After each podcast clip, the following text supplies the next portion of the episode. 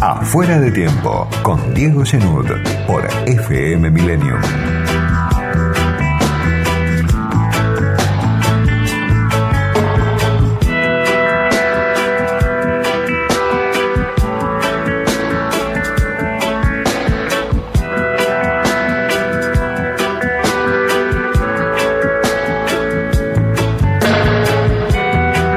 Semana intensa, la que se acaba de ir, cargada de información, con muchas novedades y con dos protagonistas de punta a punta de la semana, Alberto Fernández y Martín Guzmán, dos de los más cuestionados dentro y fuera del frente de todos. La semana pasada y desde hace tiempo se hablaba de la renuncia de Martín Guzmán y el presidente decidió postergar los cambios de gabinete, por ahora sin fecha, ahora se habla de, del primero de mayo, del 25 de mayo, y tomar algunas medidas a manera de reacción. Una alianza difícil de romper, ¿no? La de Martín Guzmán y Alberto Fernández, el ministro de Economía, que es un sobreviviente, lo comentaba la semana pasada en una nota que escribí, citando datos del economista Amílcar Collante, decía Amílcar que Guzmán ya lleva en el Ministerio de Economía más tiempo que muchos ministros de Economía en una tabla imaginaria que uno puede armar desde el regreso de la democracia hasta hoy. Guzmán aparece ya detrás de Caballo, Surruil, Labaña y Roque Fernández, que son los, los cuatro ministros que más tiempo estuvieron en el cargo, muy cerca de, de Vudú, muy cerca de Dujovne, pero ya superando a muchos, entre ellos a Axel Kisilov, a Alfonso Pratgay, a Felisa Micheli, a tantos otros que pasaron por el Ministerio de Economía, la verdadera silla eléctrica que tiene la Argentina. Fernández por alguna razón no se quiere desprender de Guzmán pese a los números de inflación, por ejemplo, ¿no? Pese a las críticas que recibe Guzmán del propio Frente de Todos, por empezar del cristinismo. Y los vimos en el inicio de la semana anunciando un bono extraordinario de 18 mil pesos que se va a pagar en dos cuotas para los trabajadores informales. Un anuncio que puede ser interpretado obviamente de distintas formas. Es para el gobierno, para el albertismo, para la Casa Rosada, una forma de reconocer el problema mayúsculo de la inflación, 6,7% en marzo, y de sugerir al menos que el gobierno no vive en otro planeta, que tiene conciencia, noción de cuál es el drama más importante que hoy afecta a la mayor parte de la población a la que corre desde atrás para llegar a fin de mes. Una inflación de, como decía, 6,7% en marzo, que ya se habla de que va a ser de alrededor del 6% en abril, pero que además en el primer trimestre llegó al 16,1%, lo que representa la cifra más alta en tres décadas, lo hablábamos en este espacio la semana pasada, 55,1% interanual la inflación, con este 6,7% y es mucho más si uno se imagina que ese 6,7% no es un techo, sino que es parte de un nuevo umbral para la inflación, mucho más alta hacia adelante. Habrá que verlo, pero el contexto internacional, por supuesto, no ayuda, con precios de guerra, con commodities que se disparan y con una inflación como la Argentina que ya era muy alta en los años de Cristina, se duplicó durante el último año de Macri prácticamente y está en esos niveles, en los niveles del último Macri, impactando sobre todo en la, en la inflación de los alimentos, ¿no? que en los primeros tres meses del año subieron un 21%, más arriba que la inflación. Frente a ese problema estructural, estructural con números que apabullan, que pegan obviamente, que impactan, que cualquiera que va al supermercado, al almacén, a la verdulería lo puede confirmar, frente a ese problema estructural decía, el gobierno ofrece un paliativo excepcional. Porque es un bono extraordinario que se va a pagar dos veces. Y son 18 mil pesos, 9 mil en cada oportunidad, que es menos de lo que el gobierno dio hace dos años, en el arranque de la pandemia, cuando surgió el IFE de 10 mil pesos. Por eso digo que es un paliativo. El gobierno puede decir, tomamos nota, destinamos un porcentaje importante de, los fondos a los sectores de menores recursos, pero al mismo tiempo se puede advertir que lo que el gobierno destina es mucho menos de lo que destinó hace dos años en el inicio de la pandemia para un problema estructural que no se acaba en dos meses, sino que viene desde hace mucho y que se viene acelerando. Pese a eso, al lado de Alberto Fernández te dicen es una reacción. Y el presidente lo vive como una victoria. Eso es tal vez lo más destacado al nivel de la política. Una victoria contra quién? Contra sus detractores internos. ¿Contra quién? Contra la vicepresidenta, contra la cámpora, contra Axel Kisilov, contra los que dicen el frente de todos no revierte una ecuación desfavorable desde el punto de vista del salario, de los, desde los ingresos que se, que se aceleró durante los años de Macri y que, como dice el último informe del Centro de Estudios de la CTA de Boyaski, del Centro Cifra, se profundiza con el frente de todos, es decir, la caída del salario, la caída del poder adquisitivo, que durante los años de Macri fue muy violenta, sobre todo los últimos dos años de Macri, se profundiza con el frente de todos en el gobierno y la desigualdad se profundiza con el frente de todos en el gobierno, según lo muestran los números del propio INDEC y lo muestra también este informe del Centro Cifra de hace alrededor de, de 10 días.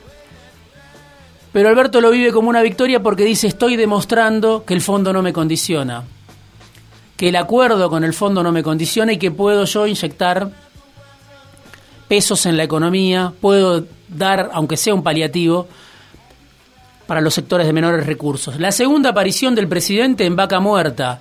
Ahí apareció Guzmán, pero apareció vía Zoom. Y el presidente estaba en Vaca Muerta anunciando el gasoducto Néstor Carlos Kirchner, un gasoducto que hace cinco años, por lo menos, está dando vueltas y nunca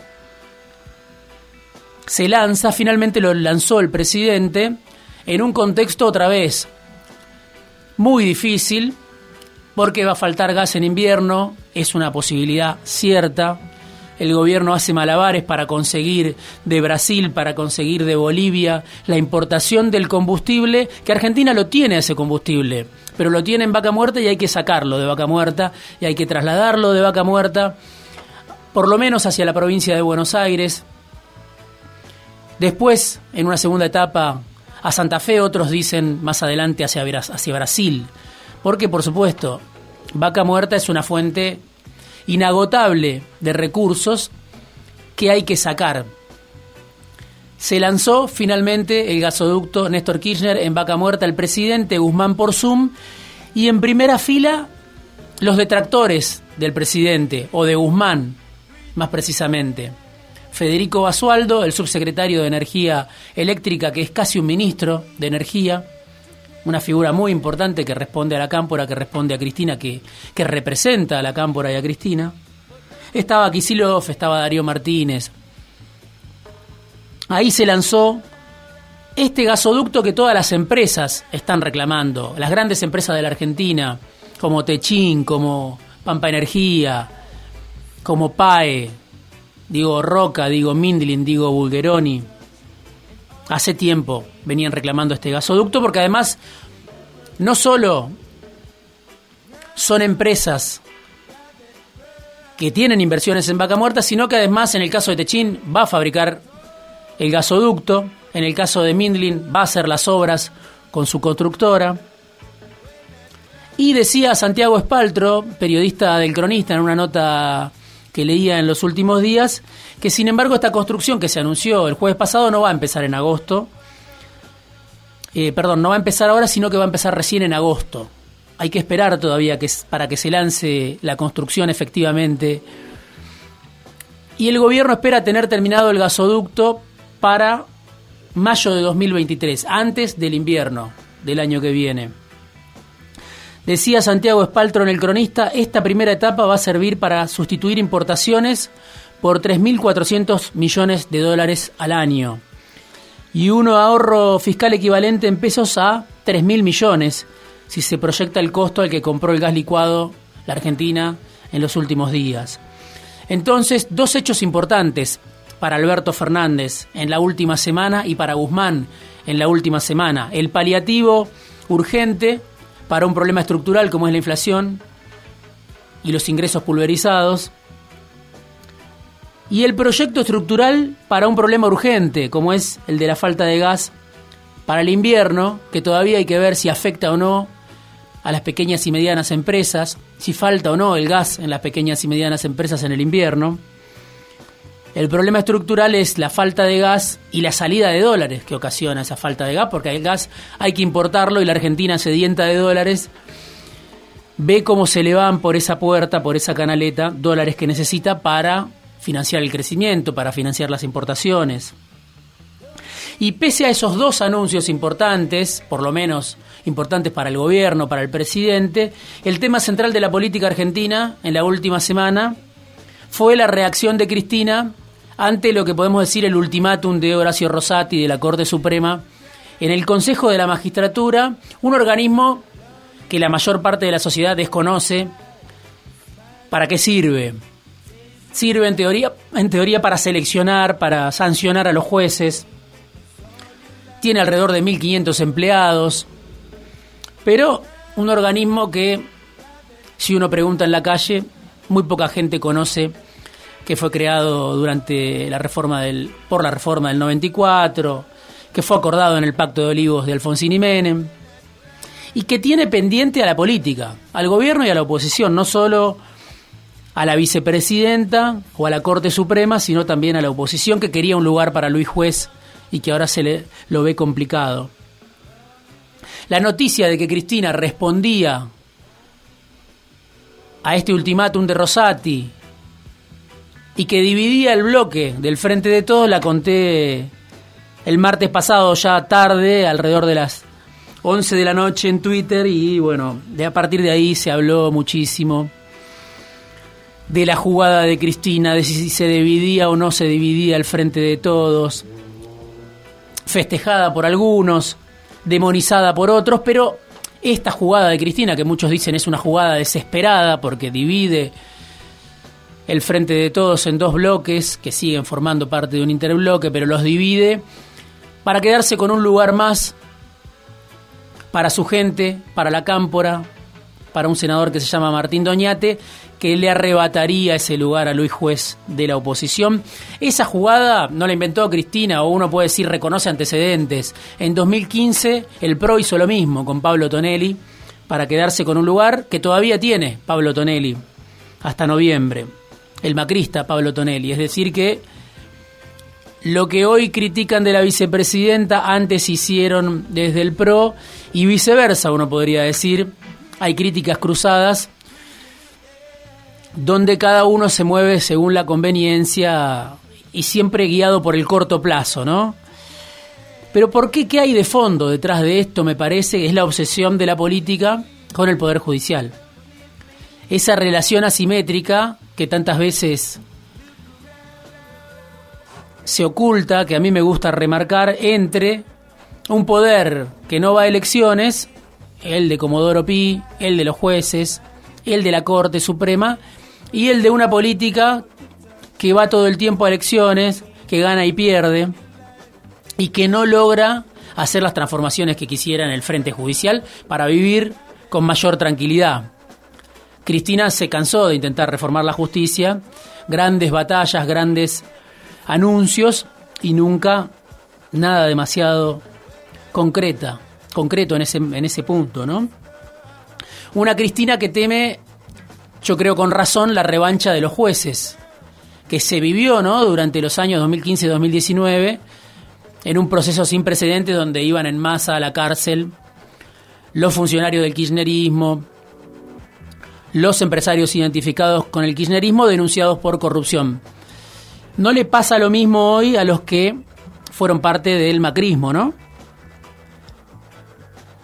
Ahora, cuando Cristina hace esta jugada de la que tanto se habla, que opaca los anuncios del presidente en dos temas importantes para la Argentina, se reubica en un plano en el que se preocupa por su situación personal y queda muy lejos de los problemas de las mayorías. Cristina, pensando en ella, podríamos decir, en el lugar de la autodefensa, casi como si ya diera por perdido el 2023 y estuviera ordenando su retirada.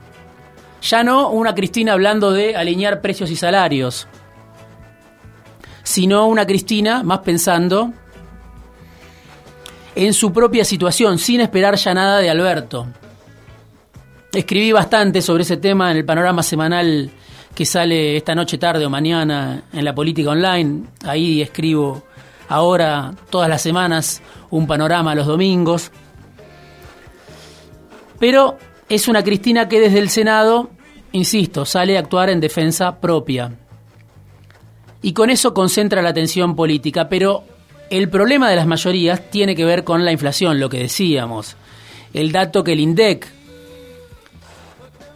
dio a conocer esta semana, una familia tipo necesita 86.690 pesos para no ser pobre sin contar el alquiler. Se supone que esa familia tipo tiene resuelto el problema del alquiler. Así y todo, sin contar el alquiler, una familia necesita casi 87.000 pesos para no caer en la pobreza. necesita para no caer en la indigencia casi 40 mil pesos, imaginando que tiene resuelto el problema esa familia del alquiler de la vivienda, ¿no? Y a esos datos se le pueden sumar los datos que difundía en los últimos días, que me, que me pasó en los últimos días, Matías Maito, del Centro de Capacitación y Estudios sobre Trabajo y Desarrollo del IDAES de la Universidad de San Martín. ¿Qué dicen esos datos? Se recuperó el empleo. En el último semestre se terminó de recuperar. Hay 19 millones de personas, casi 20 millones de personas que tienen hoy empleo. La desocupación está en niveles bajos, casi comparables a los de 2003, pero sin embargo el poder adquisitivo está pulverizado, los salarios están comprimidos. Por eso hay una franja de la población muy grande que no llega a fin de mes y solo dos puntos de los 20 puntos que perdió el salario durante el macrismo se recuperaron con el frente de todos. La desigualdad, como decía Cifra, la CTA de Yasky, se profundiza con el frente de todos. Y un dato de este estudio de la Universidad de San Martín que me parece interesante. Los informales son los que peor la pasan, los informales a los que le llega ahora este IFE, este bono comprimido que anunció el presidente. La proporción de trabajadores pobres hoy en la Argentina es del 15% entre los que están en relación de dependencia o registrados. Es, decir, no alcanza, como se viene diciendo, ser trabajador para no ser pobre. Hay un 15% de trabajadores registrados en blanco en relación de dependencia que son pobres. Pero si uno mira en el caso de los cuentapropistas, ese 15% pasa a ser 41%. 41% de los trabajadores no registrados que son cuentapropistas son pobres. 45% de los trabajadores asalariados informales son pobres. No alcanza a trabajar para zafar de la pobreza en la Argentina. Y dice el informe, la inflación, estos datos que estamos viendo, por supuesto, no ayudan a ser optimista. Esa es la batalla central que debería dar el gobierno, que debería dar el presidente, la vicepresidenta. Nada que ver con la batalla judicial.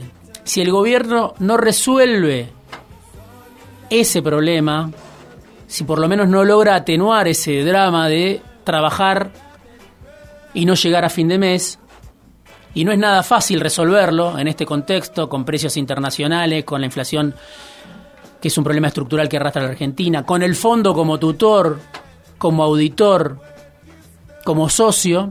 Bueno, si el gobierno no resuelve ese problema, como diría el presidente, al carajo con el 2023. No hay chances de llegar al 2023 para el gobierno competitivo si no resuelve ese problema. Por lo menos eso es lo que parece.